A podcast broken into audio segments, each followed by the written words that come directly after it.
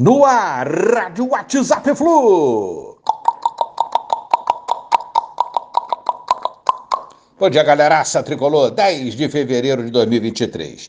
Flusão, campeão carioca 2022, lutando pelo bi agora em 2023 contra o Vasco. Um jogo no Maraca, amanhã, 18 horas. Grande clássico, muita rivalidade, muito blá blá blá pelo lado deles e aguardamos um grande jogo.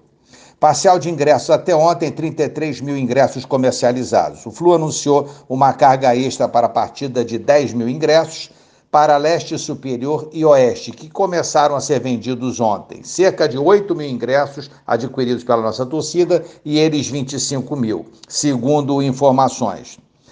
É desproporcional é, a venda de ingressos para esse jogo e a animação da torcida deles em comparação à nossa. Eles vêm de vários insucessos e quedas da segunda divisão, estão animados realmente, e aí conta a rivalidade, estão com uma certa implicância com o Fluminense, é, lado de Maracanã, gestão de Maracanã também, enfim. E aí conta também um certo comodismo da nossa torcida, que aguarda duelos que julga mais importantes na temporada 2023. Mas o jogo se ganha no campo e os nossos jogadores têm que estar preparados às provocações e seguir jogando o futebol que nos classificou a Libertadores desse ano. Os nossos torcedores que estarão no estádio com certeza apoiarão e empurrarão o time a mais uma vitória que nós esperamos que aconteça.